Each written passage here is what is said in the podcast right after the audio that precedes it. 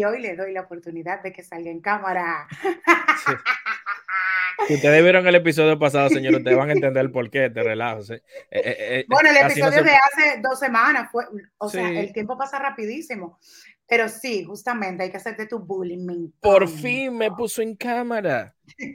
Pero yo la quiero, señora, yo la quiero. ¿Cómo estás, amigo querido? Hola, muy bien.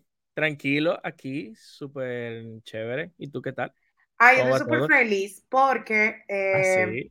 Eh, eh, es día feriado, el, ayer fue feriado, no sé, no sé tú qué hiciste, eh, pero sí se, se le celebrará el Día de la Restauración.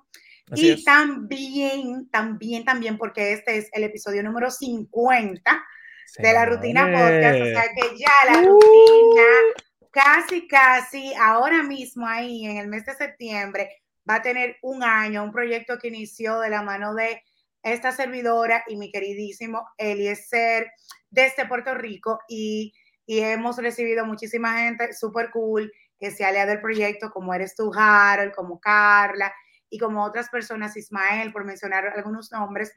Y, y tú sabes que se siente como muy cool porque yo te lo he dicho anteriormente, es algo como mantener la constancia, que es muy difícil en estos tiempos, y tratar de llevar un contenido eh, divertido, educativo y que podamos como que cada uno tener nuestro punto de vista de los temas que se estén tratando, pero de una forma diferente.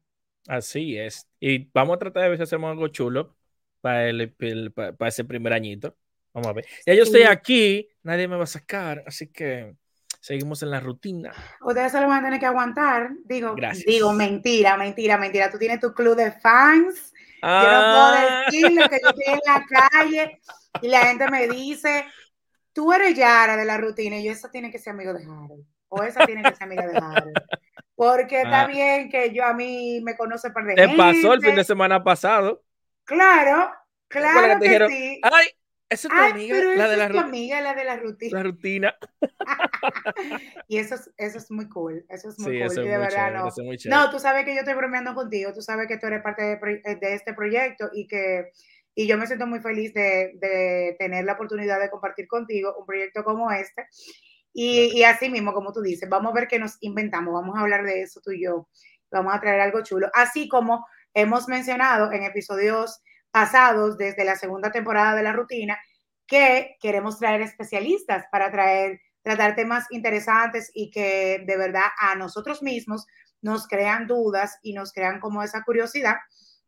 Y ya yo creo que llegó el momento y es bueno también anunciar que venimos con el programa de hoy, con una serie de programas especiales dirigidos a un público que les interese conocer de estos temas de, con profesionales y, que pueda ser como algo un poquito eh, salido de la zona de confort y de los temas del día a día y todo esto.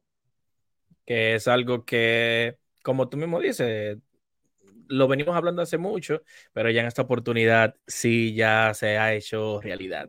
Y es por eso que, en el día de hoy que tenemos. Así mismo, exacto. Tenemos a como invitada a la doctora Patricia Medina Polanco. Aparte de yo decir todas las cosas que ella es y lo que ella hace, yo me puedo dar el honor y el gusto y el placer de decir que Patricia es una gran amiga de unos años que adquirí como compañera de trabajo de un proyecto para el cual yo trabajaba y nuestra amistad se quedó durante los años. Tú sabes que las redes sociales lo permiten todo, que uno no necesariamente se tiene que ver todos los días para uno decir, sí, Patricia, o sí, Yara, yo la conozco, sí, Harold, yo sé quién es, yo trabajé con él. O sea que yo me siento muy feliz y honrada de tener a Patricia en, en la rutina. Ella es médico psiquiatra, tanto que mencionábamos que teníamos que traer un psiquiatra, ¿eh? Sí. Y también eh, ella es terapeuta, terapeuta, terapeuta, familiar, mi amor, pero es espagueti como yo, tú. y es eh, miembro activo de la Sociedad Dominicana de Psiquiatría, también de la Asociación de Psiquiatras Egresados de Residencias Dominicanas. Sí. Y también del Colegio Dominicano de Neuropsicofarmacología. Tú sabes que los psiquiatras son los que están eh, avalados para medicar a un paciente, dependiendo del tipo de, situación que, se le presenta. que se la vamos a preguntar a Patricia cuando estemos hablando con ella. Claro. A le gusta mucho eh, automedicarse. Claro, hay gente que le gusta mucho. Te dice, no, bebé, esta zapatillita, sí. tranquilo ahí. Mm, mm". Se murió una gente, que dale un chin de que si yo qué. Mm, Patricia va a decir si eso está bien, si eso está mal, si eso es correcto o si eso no es debido. Porque la gente, y de verdad que en la República Dominicana, tú lo sabes, Harold, que la gente dice que, tú tienes esto, bébete sí, esto. Sí, bébete esto. Eso es así. Ella Somos tan peculiares. Ajá, ella también tiene una maestría en terapia familiar en la UAS, en, el Instituto de la Sexualidad Humana, es especialista en psiquiatría, también en la UAS y en el Hospital Psiquiátrico Padre, Padre el famoso anteriormente mencionado kilómetro 28, que, que, bueno, de hecho, si tú supieras que yo estaba hablando de ese tema en estos días, ya no hay lugares eh, donde pueda la gente ir y depositar a, Vamos a, preguntarle cómo se maneja eso. Vamos a preguntarle a Patricia. Patricia, vamos a ver, déjame ver si me da la oportunidad de entrarla. Bienvenida, Patricia. Hola. hola. Hola. gracias. ¿Sabes qué? Me siento, hola, Harold. Me siento muy honrada porque me eligieron para el podcast número 50. Yo no lo sabía, Yara. Qué bien. ya sabes. Usted, doctora, inaugura los programas especiales con el episodio número 50. También, eso es un honor para mí, de verdad. Muchas gracias, Yara. Y Yara mencionando hace un momento que nos conocíamos de antes y el otro día yo me sentí tan feliz cuando yo le escuché, ya no lo sabe, pero yo le escuché que ella estaba en un programa de radio y yo casi me tiro del carro. Y es Yara, es Yara. Y es increíble porque nosotras nos conocimos de la radio, trabajando en radio pero en realidad eso son cosas que pasan, que la gente como que, a mí me pasó mucho eso en esos días. Bueno, Harold, tú sabes que estamos en el Media Tour de Mujeres en Fórmula y mucha gente me escuchó y, ay, yo te escuché en la radio y eso, la gente se siente feliz cuando escucha a, como a su gente, como que, wow. No, porque eso es muy chulo, porque eso le hace, eh, eh, cuando, tú, cuando tú tienes empatía y cuando tú eres una persona que te alegra por los logros de los demás, cuando tú eres una persona así como con mucha honestidad, con mucha eso te alegra, o sea, no te causa de que se, se envidia o esa cosa, sino que tú dices, wow, qué orgullo, mi amiga, está ahí. Así mismo, así mismo. Adelante, Harold. Te dejo los micrófonos a ti. Doctora, nosotros hemos tocado muchísimo tema y hemos hablado aquí sobre un poquito lo, lo, que es la ansiedad, lo que podría ser la depresión. Pero, ¿qué diferencia existe entre lo que es ansiedad y depresión directamente?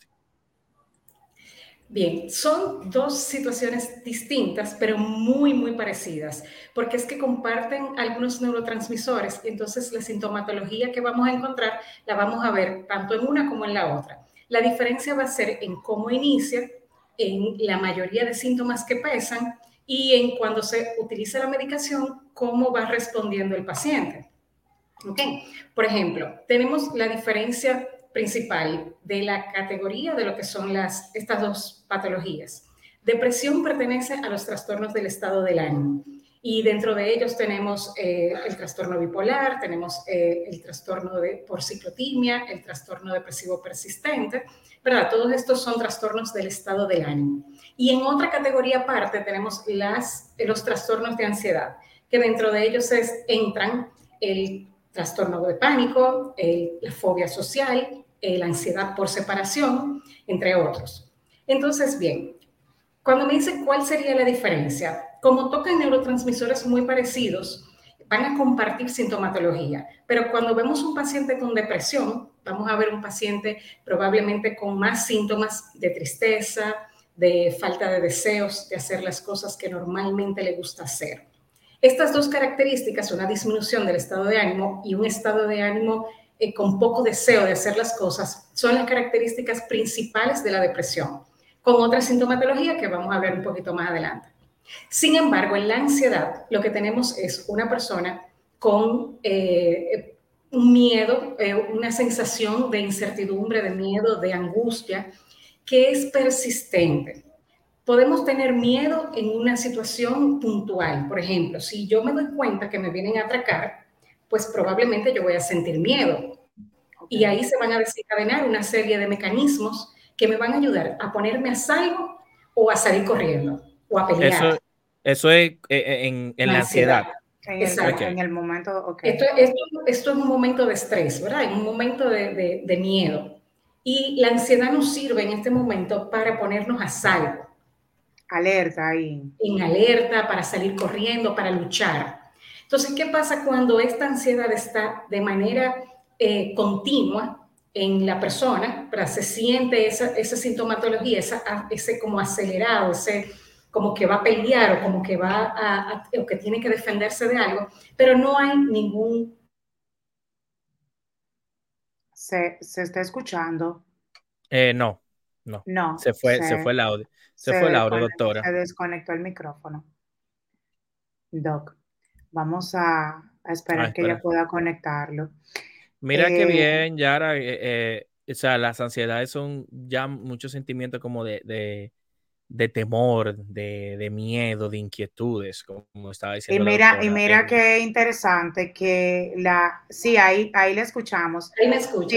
Sí, no se preocupe. Y mira qué interesante que la ansiedad también, se, yo siento, según la descripción de Patricia, que también se asocia un poco al estrés, al miedo. Claro. el miedo y el estrés son, vamos a decir, la parte normal de la ansiedad. Ok. Son la parte normal. Ahora, este estrés, eh, el estar sometido a un estrés por mucho tiempo, que nos mantenga en ese estado de alerta, va a hacer que se desencadene entonces la ansiedad, que ya conocemos como ansiedad patológica. ¿Ok? Mm. Entonces, dentro de esta ansiedad sí vamos a tener la preocupación excesiva, eh, una sensación de angustia, una sensación, eh, por ejemplo, síntomas físicos como náuseas, vómitos, eh, puede haber mareos, puede haber un nudo aquí en la garganta o en el estómago. ¿Ok? Estas son sintomatologías más eh, ligadas a la ansiedad. Pero la ansiedad puede tener síntomas depresivos y la depresión puede tener síntomas ansiosos. Entonces, y, hay, diferentes, y, hay diferentes tipos de, de ansiedades. Sí, claro, claro. Tenemos el trastorno de ansiedad generalizado, que es el que predominantemente el paciente lo que tiene es una preocupación por temas eh, variados. Generalmente de temas... O sea, como, como el día a día del trabajo, como temas, asuntos familiares, cosas así. Es una sensación de preocupación constante. ¿ok? Y luego, a partir de allí, se desencadenan las demás sintomatologías. ¿Verdad? Eh, esto es un paciente que puede decir, yo me siento con muchos pensamientos en mi cabeza, yo me siento muy angustiado, eh, yo siento que algo va a, pasar, o sea, yo me siento que va a venir una situación catastrófica, eh, que voy a tener un accidente, que mi familia va a tener un accidente o que va a venir un, dependiendo que la del COVID, pues la gente entendía que se iba a morir, que se iba a infectar, o algún familiar se iba a infectar y todo lo demás. Entonces, esta preocupación puede venir acompañada de todos los demás síntomas que ya les mencioné. Puede haber una presión en el pecho, taquicardia, sensación de que le falta el aire, pero es una situación continua, es una, es una molestia continua. Pero también, por ejemplo, podemos hablar del trastorno de pánico, que es todas estas sensaciones, es una sensación inminente de muerte, pero que va a pasar en alrededor de 20 a 30 minutos y esto es sumamente desagradable porque el paciente siente que se va a morir, que le va a dar un infarto. Sí. Regularmente cuando llegan a una emergencia, ya ha pasado la crisis, eh, le ponen, eh, le toman la presión, le toman los signos vitales y todo está bien y solamente le aplican algún medicamento que lo pueda relajar un poquito.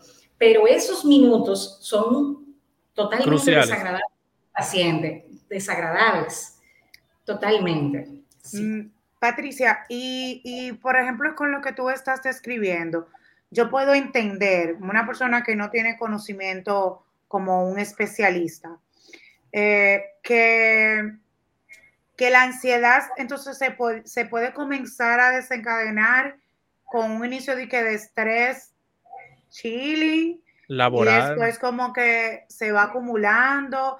Porque mira, por ejemplo, y pudiera ser hasta, hasta una consulta en vivo.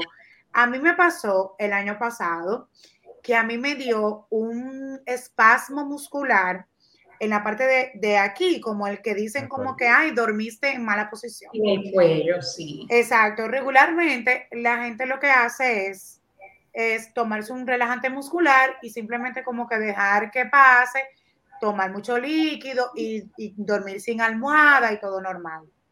Muchas veces me ha pasado y todo vuelve a la normalidad. ¿Qué pasa? Que a mí no se me mejoró. Cuando digo, bueno, el asunto está como, como agravándose porque de, de ser al cuello me bajo como aquí atrás. Y entonces yo voy a un ortopeda porque yo digo, espérate, porque esto es un dolor que me atraviesa y que yo no me puedo ni mover. Sí, Pero claro. yo estaba como que completamente bien y cuando voy al ortopeda, digo, wow, cuidado si fue que yo hice algún movimiento en el gimnasio y yo me leccioné o algo y estoy pensando que fue que dormí mal.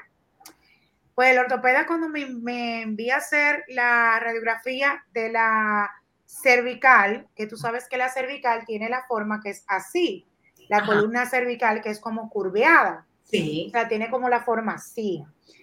Cuando él me, la doctora me envió a hacer los análisis, me dice, en la, en la radiografía me dice, mira, yo te voy a, a indicar este medicamento para que tú controles el dolor y vamos a ver qué puede ser. Cuando yo le llevo los resultados, yo la tenía derecha. O sea, ya yo había pasado por un tratamiento sí. y yo llegué muy mejor, como que se me había salido. Me quedaba como una sensación y ella me dijo, ¿tú sabes qué es eso? Eso es estrés. Entonces ahí yo entendí, eh, gracias a Dios, yo siento como que no fue de que algo grave, pero para mí en realidad sí, para otra persona a lo mejor no, pero ahí fue que yo entendí, yo dije, espérate, yo tengo que poner prioridad en eso, prioridad en esto, por eh, porque ella me dijo, tú manejas mucho estrés en el trabajo, yo le dije, no, no, normal, yo no me estreso. Ella me dijo, pues yo quiero que tú sepas que tú tienes un desencadenante de estrés que te somatizó en tu cuerpo de esta forma. Entonces, eso pudiera ser una señal para una persona, por ejemplo, que ya maneje muchísimo más cúmulo de, de, de, trabajo, de situaciones personales, de situación económica, o sea, como que se le pueda mezclar todo. Eso pudiera ser como un desencadenante a poder provocar algún tipo de crisis de ansiedad. Sí, claro, claro, porque recuerda que te decía hace un momento, les decía hace un momento que el, el estrés sostenido sobre, sobre la persona, vamos a decir, vamos a ponerlo como que está arriba, eh, de manera sostenida y continua en el tiempo, lo que va a hacer es que la persona se mantenga todo el tiempo con los mecanismos eh, listos como para pelear o salir corriendo. Bueno, tú que, que, que, sabes un poquito más que yo de Fórmula 1, imagínate que tú tengas el carro todo el tiempo puesto en D, aunque tú no vayas a salir. O sea, está preparado para salir, estará quizás Claro. consumiendo más gasolina que si tú lo pones en neutro, ¿verdad? Claro. Entonces, eh, ese es el detalle, que el cuerpo está todo el tiempo sometido a esa preparación de salir corriendo o de, defenderse.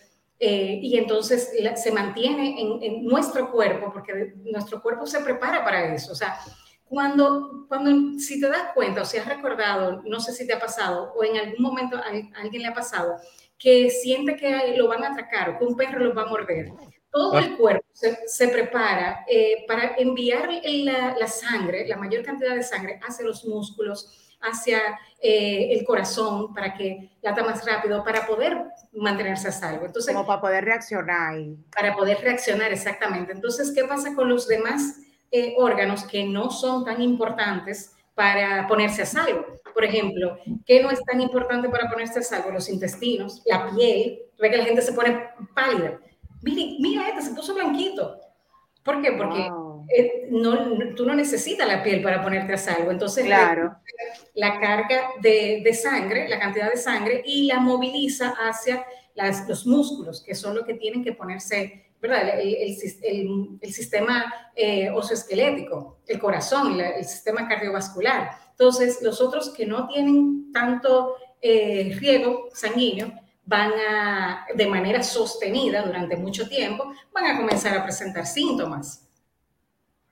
Y entonces ahí también tenemos lo que es la somatización. Yo digo algo, yo digo, si el, el, el, cerebro te dice de alguna manera, aquí hay ansiedad y aquí hay algo que no está bien, y muchas veces no le hacemos caso. Y cuando no le hacemos caso, te manda un dolor de estómago, te manda, como te manda a ti con el dolor en el cuello, ¿verdad? Te manda algo para que tú sí tengas que prestarle atención.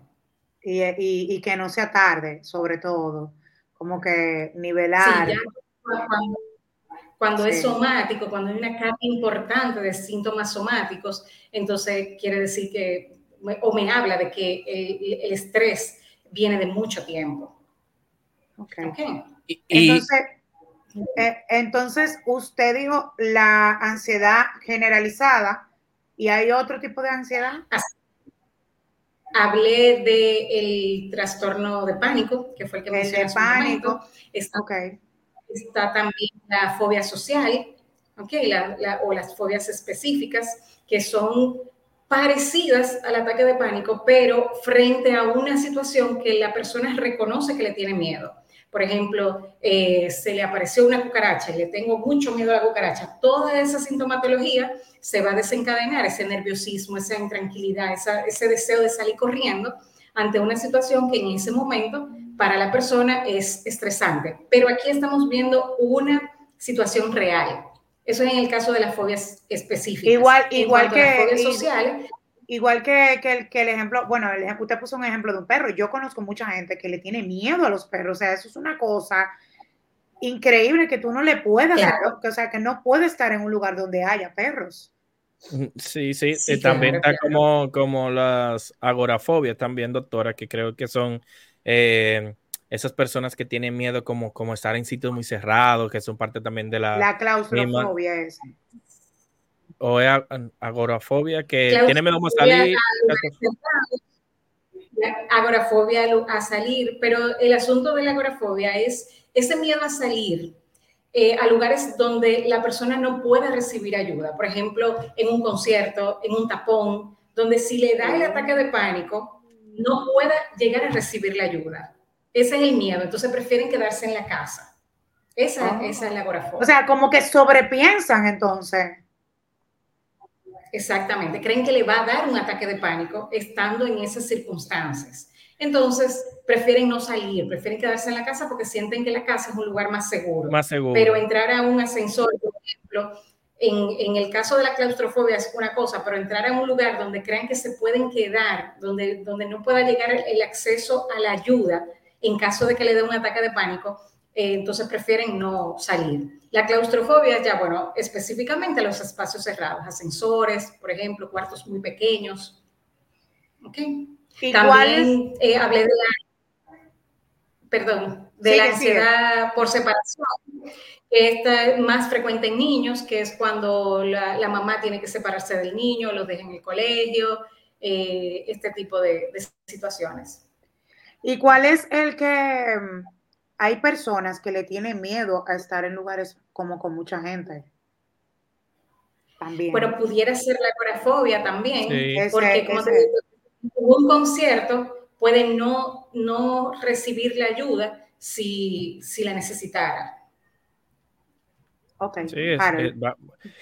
doctora, eh, ¿cómo yo, que no soy un profesional de, de la salud, podría quizás identificar a alguien eh, que tenga ansiedad o que esté pasando por un momento de, ansiedad o, un indicio de una depresión. Sí, bueno, si vemos a la persona, digamos que de manera, eh, qué sé yo, en un trabajo o en la misma casa, eh, a veces algunas señales pudieran pasar desapercibidas. Pero básicamente y, a manera general, pudiéramos ver una persona deprimida cuando está triste, cuando le cuesta, por ejemplo, levantarse en horas de la mañana, cuando se aísla, no quiere salir de la habitación o siempre se mantiene con las luces apagadas, cuando esta persona, por ejemplo, eh, está irritable, que con todo el mundo pelea, que todo le molesta, que, que hasta los niños eh, a veces las mujeres me lo han dicho, yo, no quiero ni, ver a los niños porque que me, me, molesto de que dejan algo regado.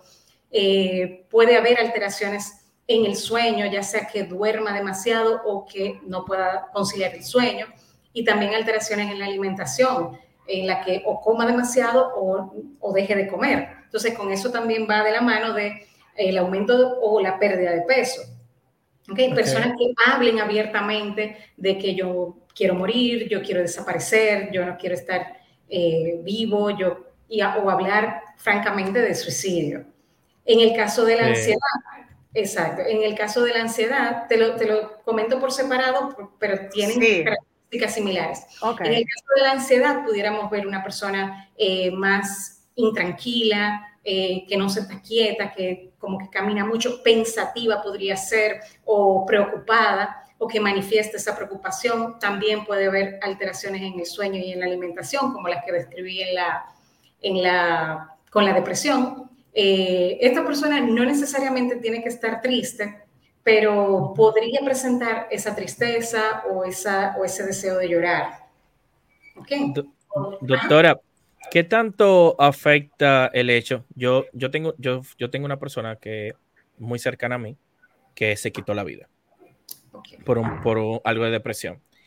¿Qué tanto afecta? O sea, yo siento ahora que cada persona que me pide ayuda, que yo la veo quizás con un proceso como de muy triste o algo, yo de una vez como que se me activa algo y yo pienso que va a cometer o algo, que va a lo que sea, que, va a pasarle lo mismo. Y siempre vivo como con esa alerta y preocupándome, pero yo siento también que en el fondo eso me causa a mí también quizá un problema de ansiedad y preocupación. Claro, te porque, carga. Porque me carga, entonces como que cargo con esa cruz, yo trato de como de... Y, y tengo a alguien también conocido al lado que como usted mencionó hace un momento, que me dice, yo no sé para qué yo estoy aquí, yo no soy bueno en nada. Eh, y yo como que cuando me sal, me, dijo esas cosas, me llegó a la mente de una vez y yo dije, yo no puedo otra vez pasar como por esa misma situación. Y yo no sé si estuvo bien de mi parte, pero yo comencé a tomar un poco de distancia porque yo sentía que estaba cargando, porque yo no puedo ser ese, yo no puedo ser solamente yo ese círculo de apoyo para esa persona. Yo le instruí a esa persona que necesitaba buscar ayuda, que lo recomendable era que fuera donde un profesional, porque yo puedo darle un consejo desde mi, desde mi perspectiva, pero nunca va a ser tan buena como la de un profesional que sí pueda ayudarle a esa persona. Entonces, él, cuando, el, cuando ese, ese, ese corral de ayuda es una sola persona y no varias, si yo no estoy, ese colchón puede causar también un proceso más amplio. Yo no sé si de mi parte yo lo hice bien, pero yo me sentía demasiado agobiado por todas las situaciones que yo cargaba directamente, tanto las mías como la de él. Entonces, cargar con una situación pasada, así, entonces, eh, eh, causa, es un problema. Es una carga emocional ahí que está llevando. Sí, al haber vivido esa, esa situación eh, en el pasado, pues te queda como ese, esa marca traumática, por llamarlo de alguna manera, y se va a activar mucho más fácil la alerta de que alguien se puede hacer daño a tu alrededor porque es que ya pasaste una situación parecida y tu eh, eh, el que esté al lado tuyo, familia, amigos, eh, que te importan, ¿verdad? Las personas que te importan, van, pueden volver a desencadenar lo mismo que tú sentiste si vuelven y lo, y lo realizan, ¿verdad? Si alguien más vuelve y lo hace. Entonces, tu cerebro no quiere pasar por eso de nuevo. No. Por eso te manda esa alerta de que, mira, aquí hay alguien que podría eh, hacerse daño y terminar con su vida. Entonces, por eso tú lo puedes identificar más fácil. Eh, lo que pasa es que tú no sabes cómo vas a lidiar con esa situación. O sea, ¿y ahora qué hacemos? Ya, ya me entregaron el paquete, ¿y ahora qué hacemos? Y en ese caso, por ejemplo, que, que, le pasa a Harold y que mucha gente pasa eso y que, de hecho, Harold a lo mejor pudo haber identificado que hay alguna situación con esa persona porque ha pasado, ya llegó a pasar por lo mismo, pero hay gente que ni lo sabe, que ni, ni conoce cómo se identifica. O sea, a veces la gente también confunde la tristeza en cierto punto con la depresión y de verdad que son no es lo mismo. Son cosas, son la tristeza es un sentimiento. Exactamente, la tristeza es un sentimiento que va a venir ocasionalmente cuando nos pasa algo, cuando tenemos una situación quizás difícil o vamos a llamarlo así, triste, ¿ok? Una situación triste. Pero la depresión es eh, un, conjunto de síntomas en el que puede estar presente la tristeza, no necesariamente, no obligatoriamente va a estar presente, pero puede estar presente y la mayoría de las veces puede estar presente la tristeza como parte de los síntomas, no es exclusiva la, tristeza. Exacto. Sí, porque La, la, gente, la gente confunde mucho eso, sí, Harold. Que iba a decir que, perdón, Yara, que vemos muchas personas muy felices y contentas en las redes, en, en, la televisión, en todo en ese ámbito del, del artista. Del artista. Y no sabemos el sinnúmero de depresiones que pasan en esa persona y las cosas. Un sinnúmero de actores, inclusive, se han quitado la vida y tú te quedas como que, wow, esas personas, por ejemplo, cuando la gente piensa en un, en Robbie Williams, creo que fue, que, Robbie Williams que se quitó la vida. O sea, tú dices, wow, uno de los actores cómicos más felices que todo el mundo ve y recuerda y te dice que... Una ironía, ¿verdad? Sí. sí. Sí, porque hay mucha ironía también con la muerte de sobre todo en ese ámbito. Y qué bueno que Harold lo menciona, porque de hecho lo hemos mencionado varias veces en, en otros episodios y hemos hablado de de ese comportamiento que tienen los actores, las actrices, los artistas, de esa vida que tienen que llevar en público y en privado.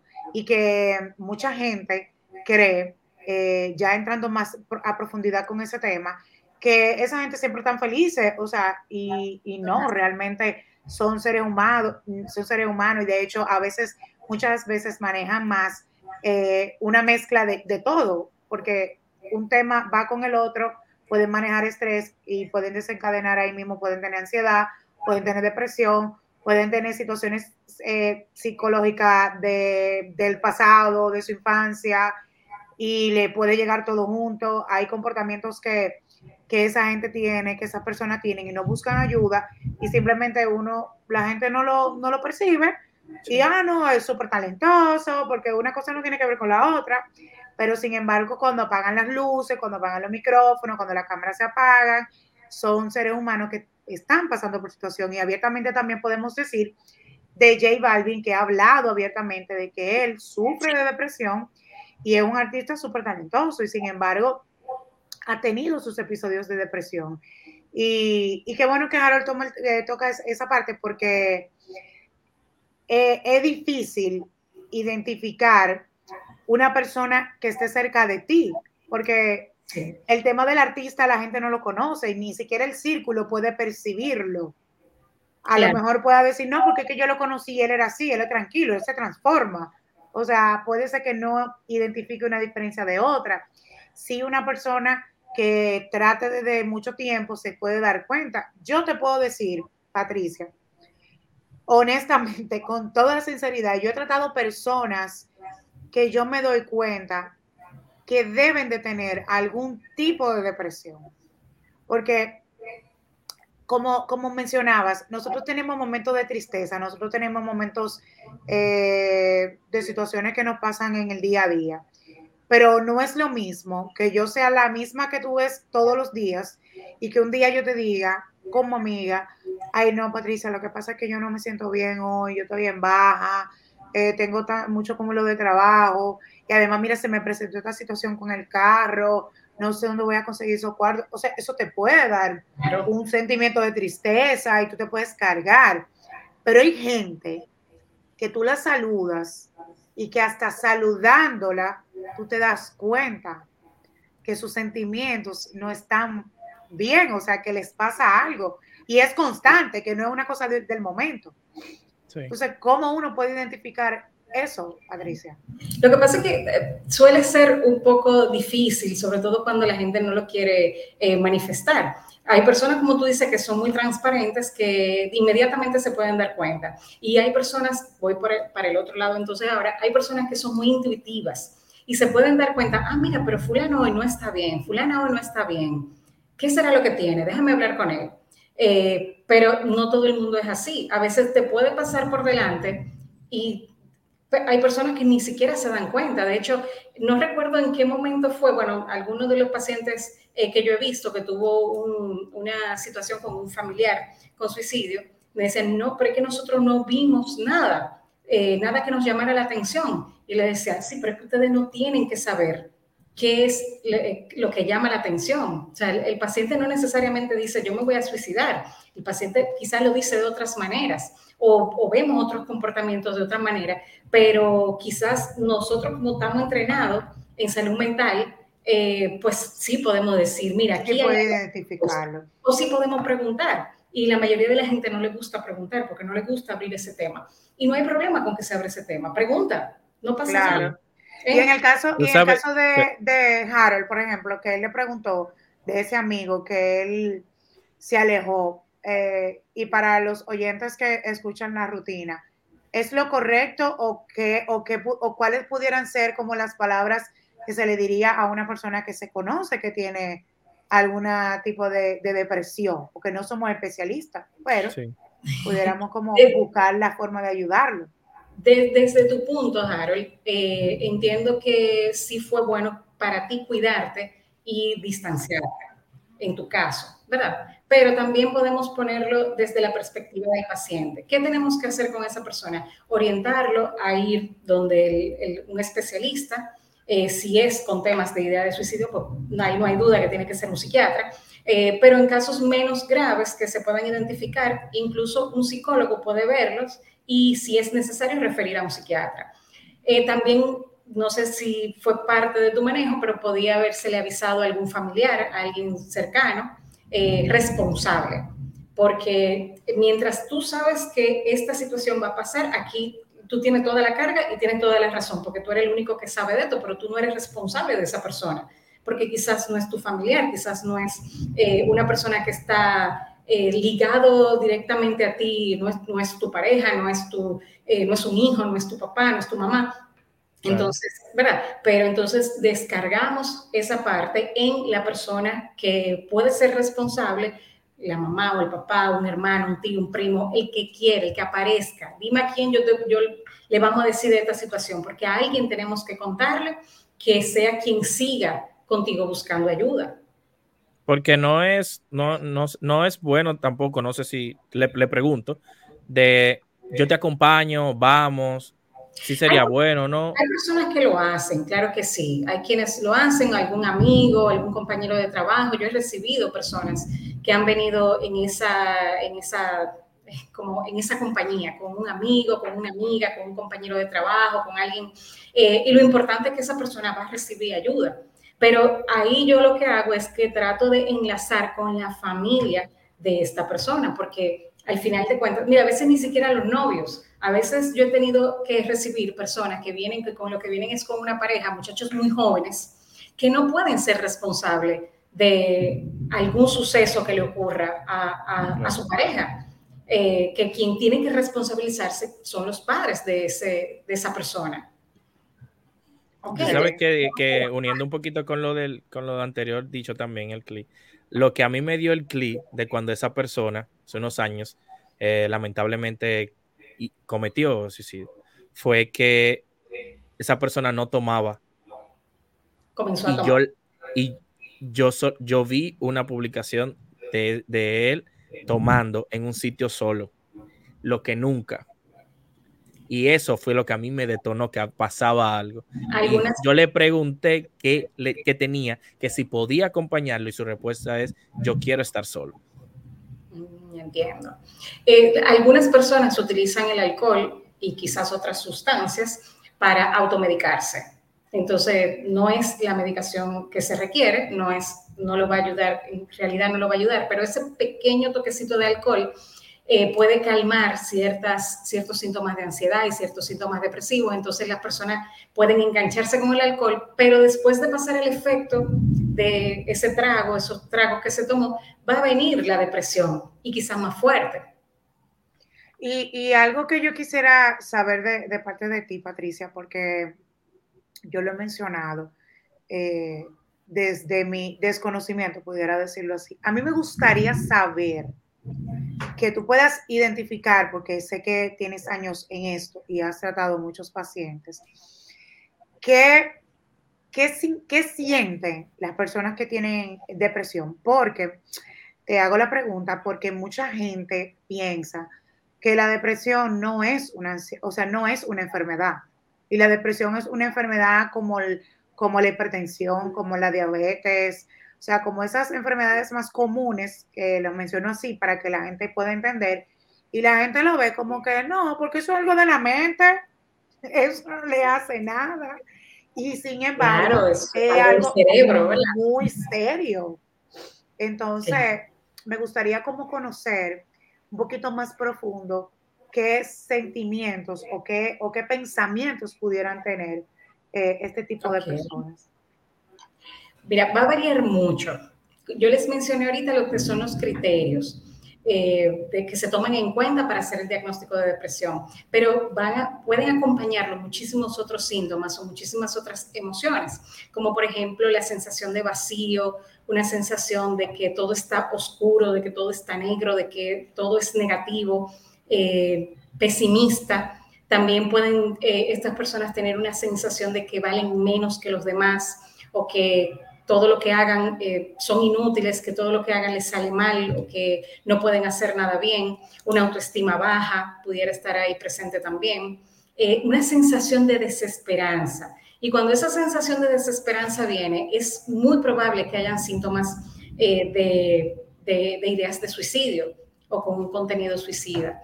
este, también pueden haber la sensación de que al, al alrededor todo está destruido, que todo está derrumbado. Es, una, es como una sensación, yo diría que algo así como em, apocalíptica, más o menos. Ok. Y, y, y, el tipo de paciente que un psiquiatra puede medicar va a depender de, eh, por ejemplo, en este caso estamos hablando de depresión y estamos hablando de ansiedad. Entonces, yo sé que el paciente depresivo se medica, eso tú lo vas a explicar ahora. El, de, el que sufre de algún tipo de ansiedad también. Sí. Cuéntanos ahí. También, lo que pasa es que también medimos en qué eh, proporción está. Por lo regular, ya la gente siempre dice, yo no quiero ir a un psiquiatra porque yo voy a salir medicado. Pero sucede que la gente va al psiquiatra cuando ya está muy mal. Entonces hay que medicar. ¿Qué vamos a hacer? ¿Qué es lo que podemos hacer? Entonces, si, si la depresión es de moderada a severa, tenemos que colocar medicamentos. Si hay síntomas de riesgo, como pensamientos de hacerse daño, de hacerle daño a alguien más, tenemos que medicar. Si la evolución de esta, de esta sintomatología tiene mucho tiempo, o sea, si el paciente tiene mucho tiempo, más de dos años, eh, o quizás un año más, sintiéndose así, yo no espero que va a revertir espontáneamente. No, es posible. Con mis pacientes. Es posible que en otras ocasiones te hayas sentido mal y que hayas revertido espontáneamente, pero ya después de un año, de dos años, esperando a que revierta y no revierte, yo no pienso que va a revertir, entonces utilizo medicación. Esto que te he comentado es válido para ambos, para eh, los trastornos de ansiedad y los trastornos de, del estado del ánimo. También puede haber, por ejemplo, el paciente con un ataque de pánico, aunque no llegue al criterio de tiempo de, seis meses con los ataques de pánico, que es ya lo convierte en un trastorno de pánico, pero con, que le pase durante una semana, estoy teniendo ataque de pánico, yo no lo puedo dejar, pues no vamos para seis meses en, esa, en esa sintomatología tan, que desespera tanto. Entonces, y hay que medicar. Y ahí es que es importante la ayuda del familiar, porque usted lo puede medicar, pero ¿y si no se la bebe la pastilla? Ese colchón de ayuda, excelente. Eso, probablemente sea una de las dificultades que más encontramos en consulta, que el paciente no se la beba, que el familiar no quiera comprarle los medicamentos al paciente o que no esté de acuerdo con que tome medicamentos psiquiátricos. ¿Le ha pasado eso? o sea, que la familia no quiere que su, que su familiar que está pasando por su paciente, su paciente esté consumiendo ninguna indicación que usted prescribe. Exactamente. Pasa con bastante frecuencia, sobre todo cuando son jóvenes, eh, adolescentes, adulto mayor, o sea, eh, perdón, adultos eh, jóvenes que todavía no están trabajando. en los adultos mayores ya no tanto, pero si la persona está trabajando y se siente mal, probablemente va a comprar sus medicamentos. Pero cuando dependen de los padres, por ejemplo, eh, es probable que los padres digan no. Como adolescente, eh, ya llegando a la edad, a la mayoría de edad, me imagino que a eso se refiere. O cuando no tienen un trabajo, cuando no tienen un empleo, entonces no tienen recursos de dónde comprarlo, necesitan que sus padres les le compren sus medicamentos. Y a veces los padres dicen que no, mi hijo no se va a medicar. Patricia, y, y ha aumentado, ha aumentado sustancialmente los adolescentes y jóvenes ahora mismo eh, en ese tema de depresión y ansiedad? Porque vemos muchos, inclusive muchos niños el otro día que hemos visto que han eh, cometido, han atentado contra su vida por un celular, una tablet, problemas con los mismos papás, muy jóvenes, o sea, 10, 12, 13 años, y tú te quedas como que, wow, un niño así, ¿qué, lleva a un niño tan pequeño a hacer eso? Porque quizás en una persona más adolescente que tiene quizás eh, otro tipo ya de, de, conocimiento o más o menos madurez o ya de la vida, de lo que hay, tú, quizás, bueno, llegaron ciertas situaciones y eso. Pero un niño que llegue a ese punto de quizás por una tablet o un celular hacer eso, uno se queda como en, shock. Sí, en, esa parte como psiquiatra no tengo mucho que abundar porque no trabajo con niños, eh, adolescentes ya grandecitos, adelante, ¿verdad? Pero, pero desde la perspectiva de terapeuta familiar sí te puedo decir que hay cosas que investigar en esa, en esa familia, como por ejemplo cómo son los castigos, cómo son los, las reglas en la casa, eh, porque se dio, hay un, evento muy cercano, reciente, mejor dicho, de, que pasó eso mismo, de un niño eh, que se suicidó porque le quitaron la tablet. Eh, y en este caso, entonces tendríamos que ver qué fue lo que pasó allí, cómo era que se le corregía a este niño, si fue de una manera muy dramática, si fue, o sea, qué fue lo que pasó. Pero ese, ese tipo de cosas que, observarlas no es solamente el paciente, o sea, en este caso, en, este caso en particular, el paciente no es solamente el niño, en este caso es toda la familia, porque es donde está el problema, es en toda la familia. Ahí entra el núcleo cercano de la familia. Con quien en ese caso, los niños, claro. Sí, que en ese caso no solamente es el niño, sino la familia completa que debe. Mamá, papá, hermanos, ah, me imagino también.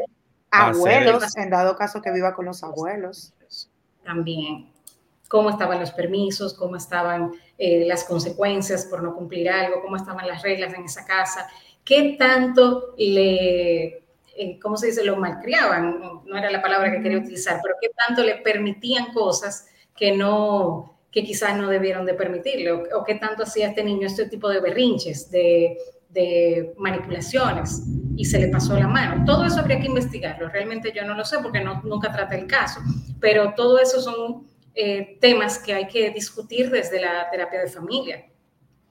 Y, y con la, eh, es un mito o una realidad que con la pandemia aumentaron más los casos de, de salud mental.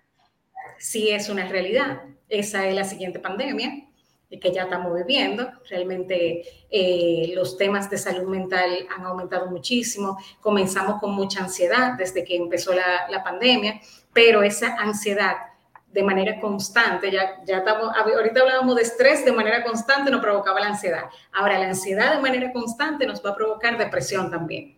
Mm, por eso vemos tanto influencer que están haciendo un sinnúmero de cosas por querer llamar la atención, buscar un like, pero detrás de eso, yo creo, doctora, que hay un, tipo de, situación de salud mental o algo. Sí, claro. Y yo, yo me preguntaría, me atrevería a lanzar la pregunta, ¿no habrían hecho ellos este tipo de comportamientos? Me refiero a los, a los últimos que vimos la semana pasada, eh, como una manera de enmascarar su suicidio.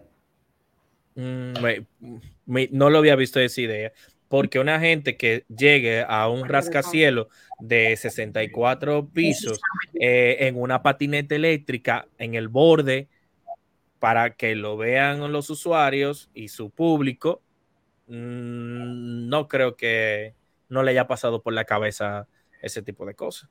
Claro. Igual que yo no sé si usted vio, Patricia, eh, no sé si usted vio también de una influencer, eh, estamos hablando de influencers no de República Dominicana, para que la gente entre un poquito en contexto, eh, pero de una influencer que también falleció porque ella cambió su, tipo de alimentación y me parece que solo comía frutas, era Harold. Sí, solamente frutas y verduras, y legumbres, cosas así. Eso era. Sí, sí, sí, era muy extrema esta, esta dieta que ella tenía. Creo que decía en alguna de las cosas que leí que tampoco bebía agua o no bebía suficiente agua, pero en realidad, si ustedes la ven, yo no, yo no, no investigué mucho en el tema, solamente vi lo que los titulares que ponían en algunos periódicos, eh, pero si ven las fotos, vemos una persona totalmente anoréxica. Sí, yo le iba a decir eso, que yo vi una persona totalmente anoréxica, que también es un trastorno que, que ya de lo más seguro ya llega un momento en el que dijo, espérate, déjame yo inventar con esto o con esto o con aquello, y ya lamentablemente su, su desenlace fue perder la vida porque inventan demasiado. Pero los excesos de veces son muchos, pero inclusive falleció una persona por tomar mucha agua en el día. Ah, porque yo creo que eso, no, yo no sé, como que deberían de investigarlo bien, porque que ya decía en, la, en, en lo que publicaron que ya ella estaba presentando antes náuseas y vómitos mm. y no sé qué otra cosa, y mareo y no sé qué. Entonces yo como que creo que no fue del todo el agua. Claro. o sea, que, esa historia o es más corta o es más larga. Hay que, hay que identificar ahí. Algo le falta, algo le falta. Mira, eh, Patricia, me gustaría, y me encanta porque el tiempo se va bastante rápido, aunque tú no lo creas, vamos a tener una hora hablando. Eh, y me gustaría, por eso te pongo aquí en primer plano, para que por favor le des un consejo a todas las personas que escuchan la rutina y este video yo sé que llegará bastante lejos porque es un tema eh, muy interesante y que la gente desconoce y que por miedo a las informaciones la gente simplemente se esconde y, tira para adelante y ya, y como que, tú sabes, me gustaría que tú le aconsejes a ese público que está ahí, eh, le des unos consejitos. ¿Tienes el micrófono en mute? Ok. sí, porque hay unos truenos. Ajá, vamos a mutearlo, vamos a mutearlo. Eh, Adelante. Sí, bueno, este, lo más importante, señores, es que nuestra salud mental es lo primero. Y es el cerebro de cada uno de nosotros el que puede producir una enfermedad como las que hemos estado hablando el día de hoy.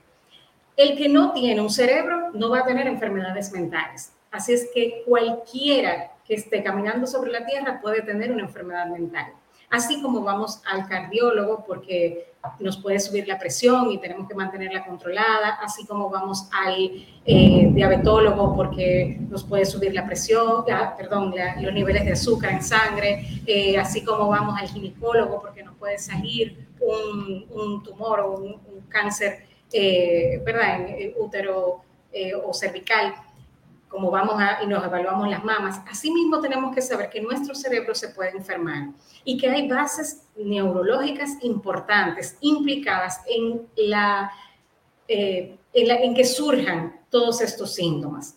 Si vamos y buscamos ayuda, podemos encontrar una solución más rápido, antes de que la persona se deteriore, antes de que la persona ya no pueda seguir funcionando y tenga que su cerebro bloquearse completamente para que entonces podamos prestar atención. Con tiempo podemos hacer las cosas, podemos dar medicación si es necesario, podemos trabajar también con terapia si se puede, no necesariamente tiene que ser medicación, pero sí se puede sentirse mejor, sí se puede salir de una depresión, sí se puede tener ánimos para, para vivir, tener planes futuros, disfrutar de las cosas que hacemos. Entonces, visitar un especialista en salud mental es una recomendación que deberíamos todos de entenderla eh, completamente, ¿verdad? Sí, que las personas no deben de tener miedo de, buscar ayuda, que muchas personas tienden a confundir que el, buscar ayuda y hablar con alguien de, especialistas en, la salud eh, mental eh, no es porque tú tengas un problema inmenso psiquiátrico que tú seas una persona loca, no te tires de eso, sino porque realmente tú necesitas de un profesional que te ayude a encaminar esa situación que tú estás llevando. Hay muchas veces que uno necesita eh, de esos amigos. Hay, algunos amigos que son psicólogos que sirven para uno poder hablar y, y transmitir cosas, pero hay muchas veces que uno necesita de un profesional que te ayude.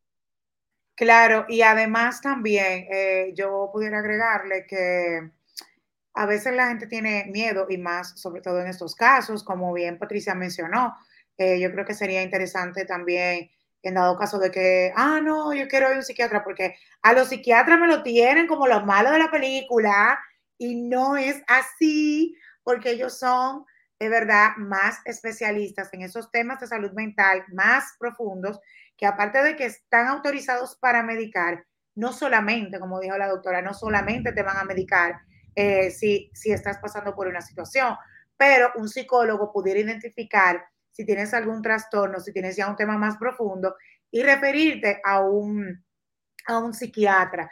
Entonces es como que soltar un poquito, mira qué irónico, ese miedo y, para eso yo pudiera agregar eh, que tengo por aquí las redes sociales de Patricia. Eh, usted le escribe por DM en Instagram y yo estoy segura y en Facebook y yo estoy segura que Patricia les va a responder su mensajito eh, porque hasta una pregunta te puede hacer sentir un poquito más cómodo y tú cómo sentirte identificado para tú ir y agendar una cita con un especialista, porque también yo entiendo que al igual que cuando vamos al médico a tratar cualquier otro tipo de, situación que tengamos, eh, uno tiene que conectar con, el doctor, porque de nada vale que, que, tú tengas un doctor con el cual tú no te identifiques o con el cual tú no te sientas cómodo porque te está tratando tu salud. Entonces, aquí todavía es más delicado. O sea que yo creo que, Patricia, me parece que si la gente te escribe, eh, tú le respondes cualquier pregunta y ya si es algo más profundo, en cita lo ven, pero así creo que una persona que esté pasando por alguna situación se puede sentir un poco más cómoda. Así es, por lo regular yo respondo los, los mensajes que me, las preguntas que me hacen por DM, por cualquiera de las vías, no importa. Lo importante es que tengan un acercamiento y que se les pueda eh, ofrecer una ayuda. Entonces, ahí es este número de contacto que ponemos aquí es el número de, de oficina. Sí. Sí. Eh, que es el 809-899-8838. Sí, y Tricia Medina, arroba Tricia Medina 1 en Instagram, Mente y Arte, rayita abajo RD. En Instagram también, Patricia. Sí, en Instagram los dos. Y en Facebook como Patricia Medina, para ese público que nos escucha en Spotify, también me gustaría que puedan conectar y ver el video y puedan conocer a la doctora y se sientan un poquito cómodos con ella.